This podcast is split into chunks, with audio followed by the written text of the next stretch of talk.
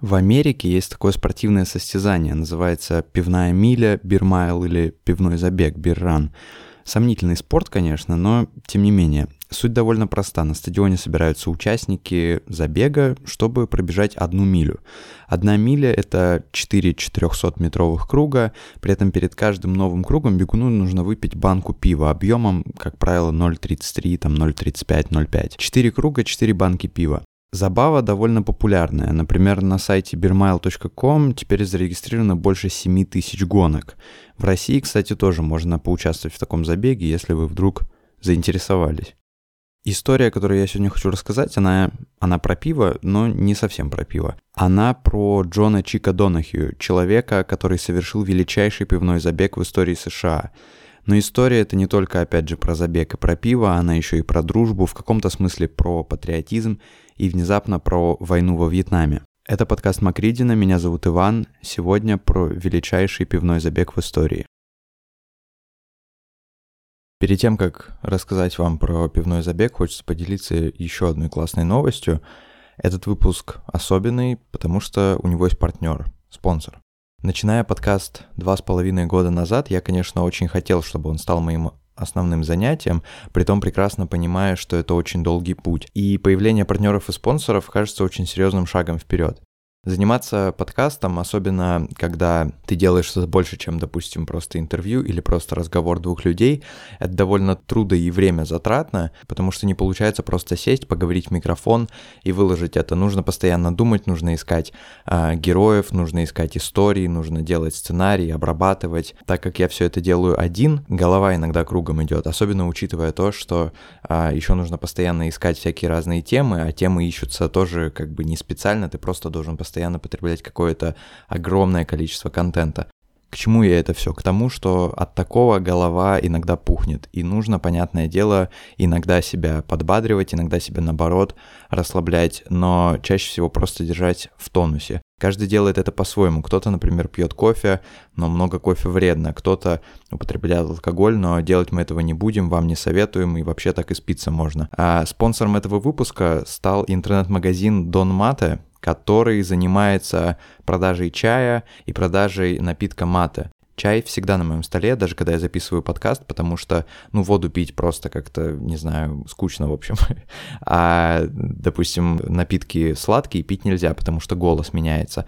Из-за этого ты всегда пьешь чай, ну, по крайней мере, я. Интернет-магазин Дон Мате продает и китайский чай, пуэр, тигуанинь, разные, в общем, чаи и напиток мате. И более того, интернет-магазин для слушателей подкаста сделал специальную скидку, поэтому если вы сейчас перейдете по ссылке и при заказе введете промокод Макридин с большой буквы, латинскими буквами, ну, в общем, вся информация будет в описании, вы получите скидку в 10%. Это очень классно. Спасибо интернет-магазину за партнерство и спасибо вам, что слушаете. Пейте чай, потому что он намного лучше, чем другие напитки. К истории.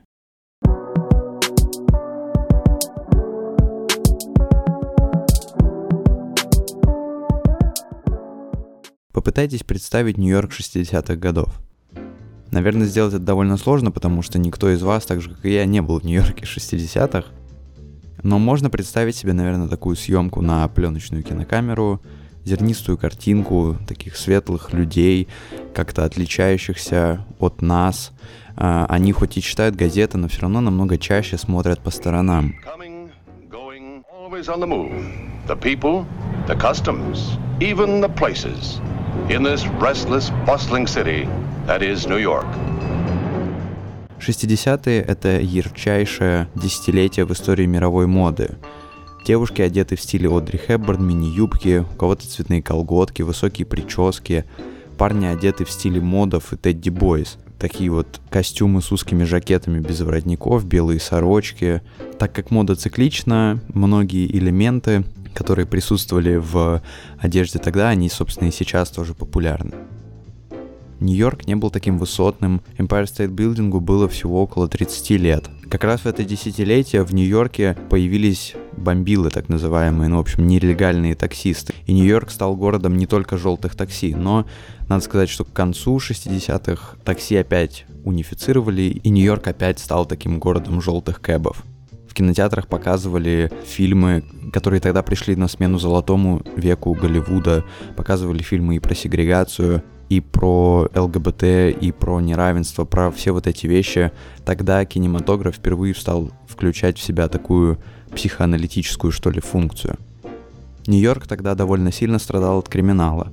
И тогда же, в конце 60-х, весь мир и Нью-Йорк, в частности, переоценивали свои убеждения, а потому что, ну, росли классовые, гендерные различия. На фоне всего этого во всем мире выросло протестное движение – но несмотря на протесты и недовольство, в целом жизнь была довольно мирной. Но не везде. На другом конце земли миллионы американцев воевали во Вьетнаме. Ужасная, многие считают позорная для американцев война, когда руководство США под разными предлогами пыталось оправдать эту войну, говорило, что важно бить коммунистов и тех, кто их поддерживает.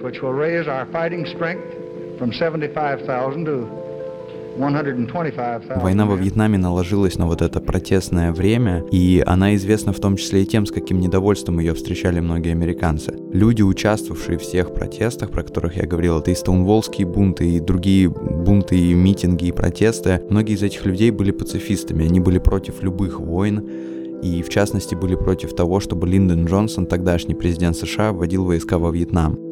Например, 21 октября 1967 года, когда напротив мемориала Линкольну прошел один из самых больших митингов, количество погибших американских солдат достигало уже больше 15 тысяч, и еще больше 100 тысяч солдат были ранены.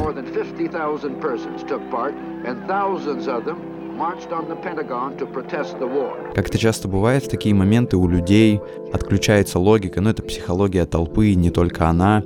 У людей отключается логика, они начинают равнять всех под одну гребенку, что ли. Поэтому многие протестующие выступали не только против руководства США и против, например, Линдона Джонсона, они выступали и против тех, кто ехал во Вьетнам. Простые ребята, которые были призваны внезапно на службу, также внезапно стали, если не врагами, то как минимум теми, кто участвует в очень непопулярной войне. И, конечно, популярность этих людей совершенно не росла. Многие люди э, с презрением относились к ребятам, которые поехали во, воевать во Вьетнам. И, конечно, среди этих солдат, которых внезапно отправили во Вьетнам, были патриоты и были те, кто поехал туда, потому что очень хотел. Но у многих не было выбора.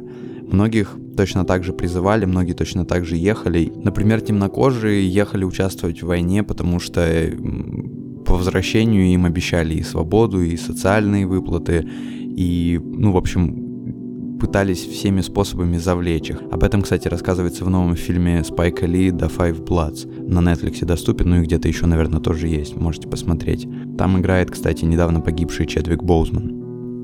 Многие люди при этом не патриоты и, например, не темнокожие, как мы знаем из хроник, из документалок, статей и книг, они не хотели туда ехать, и они до сих пор, многие не понимают, зачем их туда отправили.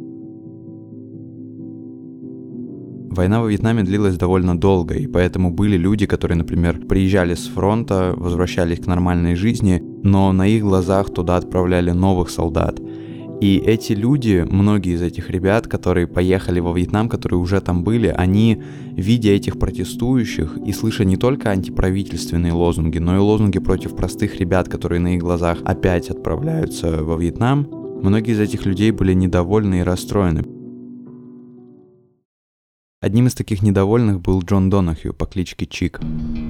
Чик Донахью тоже служил во Вьетнаме в морской пехоте, хотя он сам говорил, что за время службы во Вьетнаме не участвовал ни в одном конфликте, и для него эта страна была, цитата, «что-то типа Бронкса». Жизнь Чика, в принципе, почти ничем не отличалась от жизни любого другого парня в 60-е. Он жил в Нью-Йорке, в Инвуде. Инвуд — это такой ирландский район э, Манхэттена в Нью-Йорке. В Инвуде был бар Dog Fiddlers. В ноябре 1967 года Чик Донахью зашел туда, разговорился с барменом. Бармена звали Джордж Линч. Бармен как раз начал говорить ему о том, как ему надоели эти демонстранты и митингующие, которые оскорбляют, как ему казалось, своими протестами простых парней, которые поехали воевать во Вьетнам. Джордж Линч, как сам потом вспоминает Чик, был довольно воинствующим патриотом. К тому моменту Чик Донахью сам посетил уже больше 20 похорон. Молодые ребята, жившие в его районе, возвращались домой в гробах. Тогда, сидя в этом баре Dog Fiddlers, Джордж Линч, бармен, сказал ему, Как было бы классно, если бы кто-то приехал к ним, хлопнул по плечу и привез им пиво. Чику Донахью показалось это настолько важным, что он сказал, окей, я съезжу. Чик Донахью действительно решил поехать во Вьетнам для того, чтобы выпить пиво с ребятами, которые жили в его районе и которые поехали воевать во Вьетнам.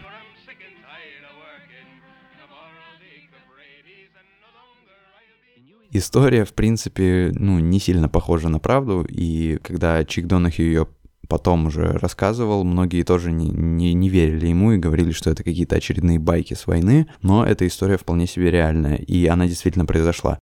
На следующий день Чик Донахью встретился с матерью одного из поехавших туда солдат, а госпожой Коллинз, важно запомнить эту фамилию, и мать Коллинза знала о том, где кто и как служит, и когда уехал, и в каких частях, и в каких районах Вьетнама. Чик Донахью взял этот листок и начал думать, как бы ему поехать во Вьетнам, чтобы выпить пиво с ребятами. Поехать во Вьетнам просто так было нельзя, и тогда Чик решил найти работу, которая помогла бы ему добраться до Вьетнама. В результате он устроился нефтяником на грузовое судно. Нефтяник в данном случае, наверное, ну все-таки тот человек, который просто следит за топливом на этом грузовом корабле. Он устроился на судно Drake Victory и отправился во Вьетнам.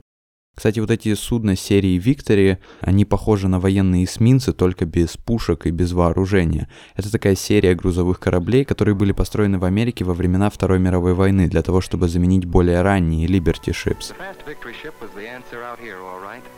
Многие из них, Liberty Ships, были потоплены немецкими подлодками во время Второй мировой войны, потому было решено, что нужно делать новые корабли.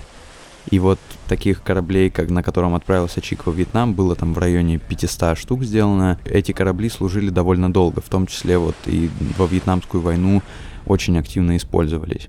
Чик Донахью взял с собой сумку с пивом и листок, на котором была записана информация о ребятах, служащих во Вьетнаме, с его района. Вся информация, что он смог собрать и что смогла собрать мать одного из солдат. Как вспоминал сам Чик, пиво, которое он взял с собой за два месяца, а именно столько он плыл до Вьетнама, он успешно выпил, так что пополнять запасы пришлось в самом Вьетнаме. С ноября 67 по январь 68 года он добирался до Вьетнама, приплыл в порт Куиньон. Если вы знакомы с историей войны во Вьетнаме, вы знаете, что как раз тогда, примерно в начале 68 года, началось Тетское наступление, по сути, переломный момент во Вьетнамской войне. Здесь надо представить, как Чик выглядел во Вьетнаме. Представьте себе зеленые джунгли, тот, кто был в Юго-Восточной Азии, поймет, как это примерно выглядит. Представьте себе вот такие джунгли, да, солдатов э, в таком зеленом камуфляжном обмундировании с винтовками М16. И тут приплывает Донахью в светло-голубых джинсах Levi's, э, рубашке, по виду напоминающую рубашку дровосека, какая-то панамка несуразная. И вот он при, приплывает в таком виде во Вьетнам, собственно, в порт, в гавань, где э, расположены американские войска, но вокруг везде идет война. Корабль, на котором приплыл Донахью, в гавани должна была осмотреть военная полиция. И когда инспекторы зашли на корабль, Чик Донахью увидел, что они из 127-й роты. Как он помнил и как он потом сверился с листочком, именно из этой роты был Ник Коллинз. Это сын той женщины, с которой Чик Донахью, как вы помните, встретился в Нью-Йорке. Чтобы встретиться с ним, он выдумал историю о том, что он, Чик Донахью, сводный брат Ника Коллинза, а приехал он увидеться с ним потому, что его мама умерла, и внезапно это сработало. Ник Коллинз позже вспоминал, что когда он осматривал корабль и увидел Чика Донахью, который направлялся к нему, немножко офигел и сказал,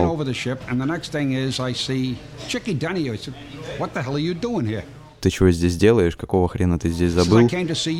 А Чик ответил ему, «Я приехал, чтобы увидеть тебя».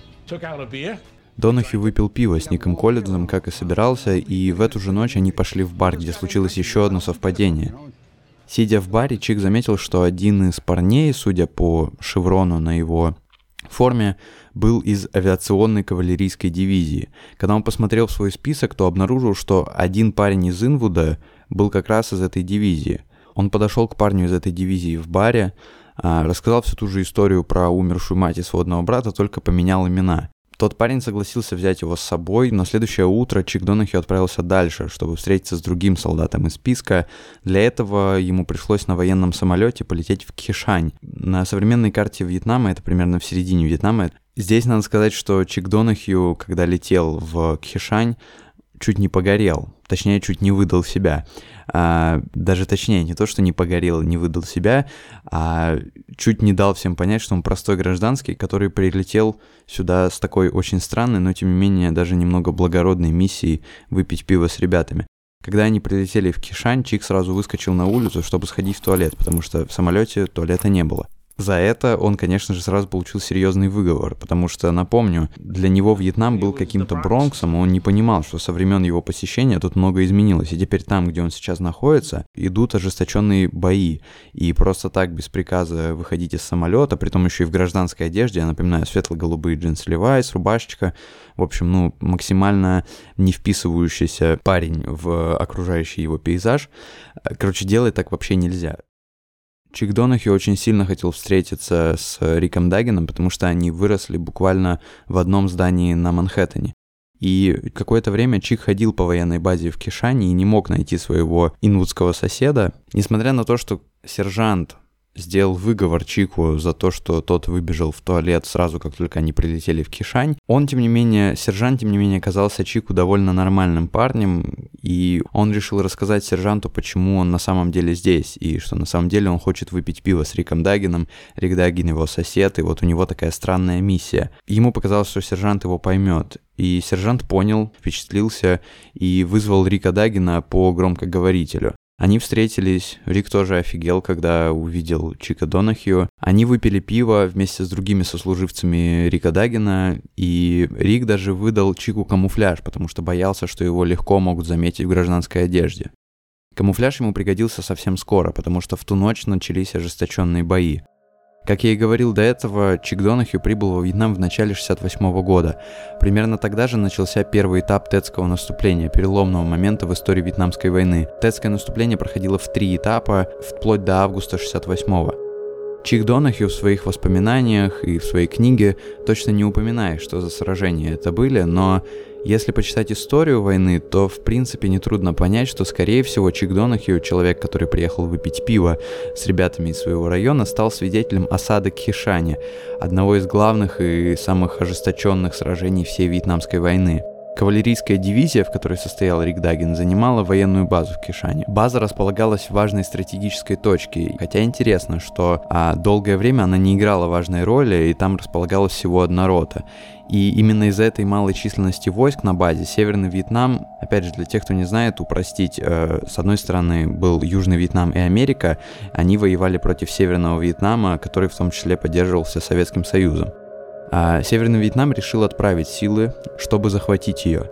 И американское руководство даже не знало об этом готовящемся захвате базы. Северо-вьетнамские силы случайно обнаружил патруль, который проверял просто территорию вокруг базы.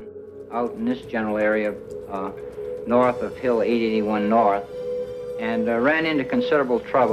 uh, Позже начались ожесточенные бои и следом осада Кишани, которая длилась довольно долго, несколько месяцев как раз в начале 68 года, когда там был Чик Донахью, там постоянно шли бои.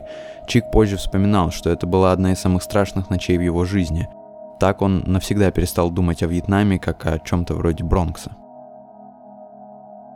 Всего за время осады и позже прорыва осады Хишани Америка потеряла по разным оценкам в районе полутора тысяч своих солдат, но и Рик Даген, друг Чика, и сам Чик Донахью остались живы. Вычеркнув двоих ребят из списка, с которыми он собирался выпить пиво, он хотел вернуться на корабль и, в принципе, плыть домой. На следующее утро Донахью посадили в вертолет, чтобы он вернулся на корабль. Но оказалось, что на корабль он опоздал, и корабль ушел без него. Вместо этого он понял, что, наверное, придется побыть во Вьетнаме еще какое-то время. Он еще раз встретился с Ником Коллинзом, тот помог провести его на самолет до Сайгона. Сайгон ныне город Хашимин, тогда и сейчас тоже, собственно, один из самых больших городов Вьетнама. В Сайгоне ему нужно было оказаться, потому что неподалеку служил еще один человек из списка, с которым он должен был выпить пиво. Он, что забавно, по прибытию в Сайгон в очередной раз использовал историю про умершую маму и сводного брата и смог доехать до нужной точки вместе с военным конвоем. Нужная точка располагалась примерно в 25 милях 40 километрах от Сайгона. На американской военной базе Лонгбин а, служил еще один друг Чика Донахью Бобби Папас. Когда они приехали на базу, Чик Донахью в очередной раз рассказал историю, только теперь уже не конвою, а другим солдатам на базе, еще раз рассказал историю про умершую маму и сводного брата, сказал, позовите мне Бобби Папаса, Бобби Папас вышел, опять же, тут ничего нового, офигел, а, они разговорились, выпили пиво, и тут произошел небольшой конфуз. Когда Бобби спросил у Чика, мол, ты много где во Вьетнаме уже успел побывать за это время, как в целом обстановка? Война, плюс Бобби знал о недавнем крупном сражении в Сайгоне.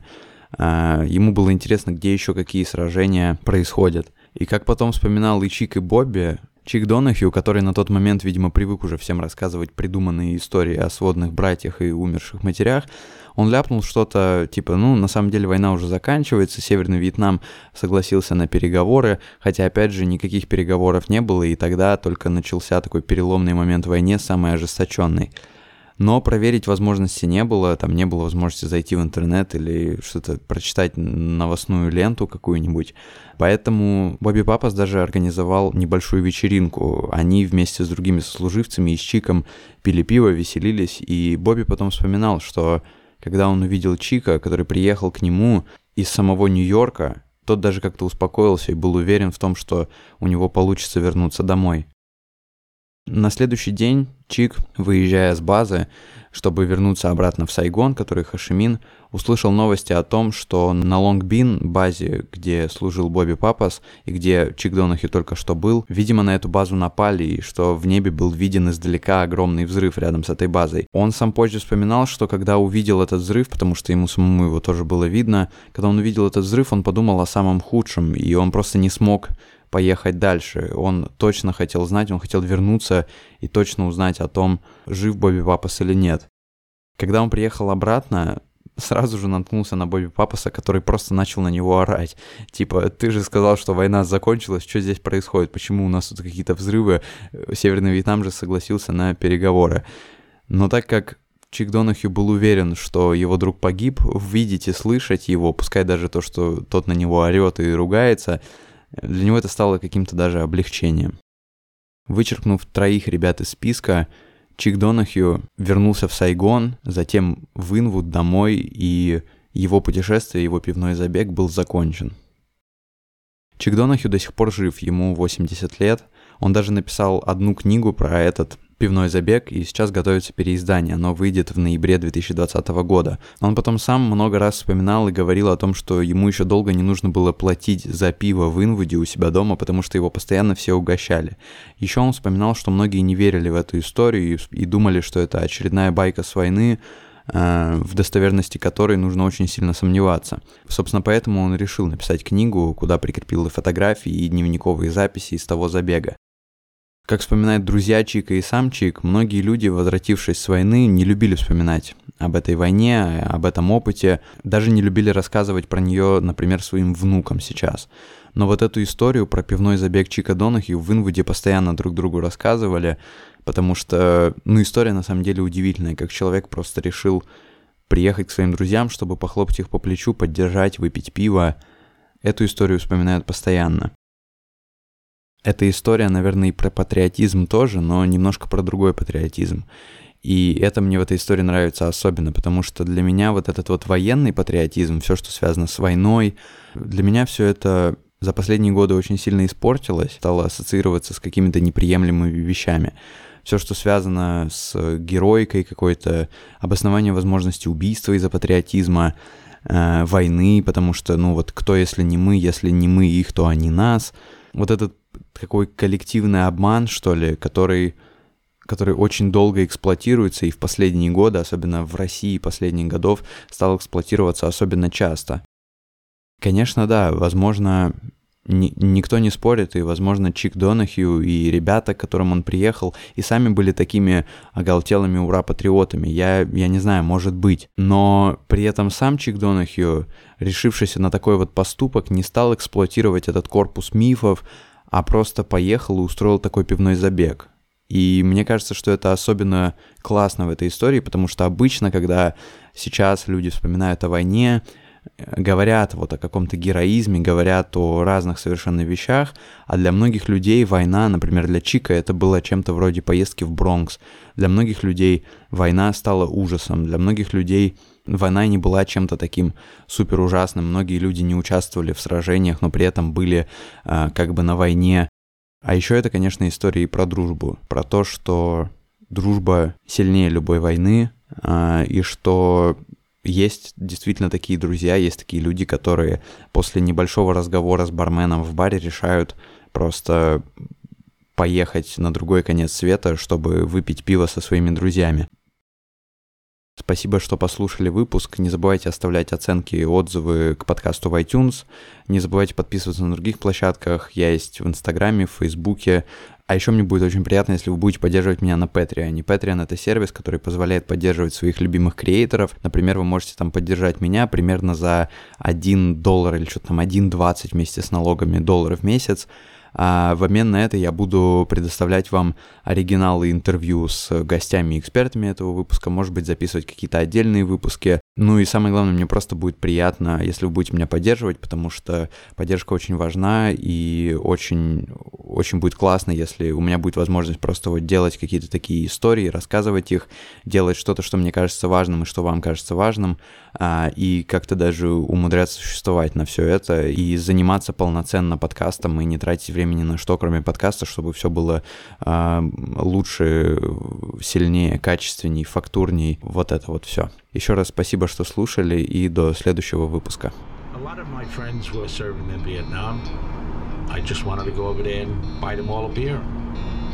That's what I did.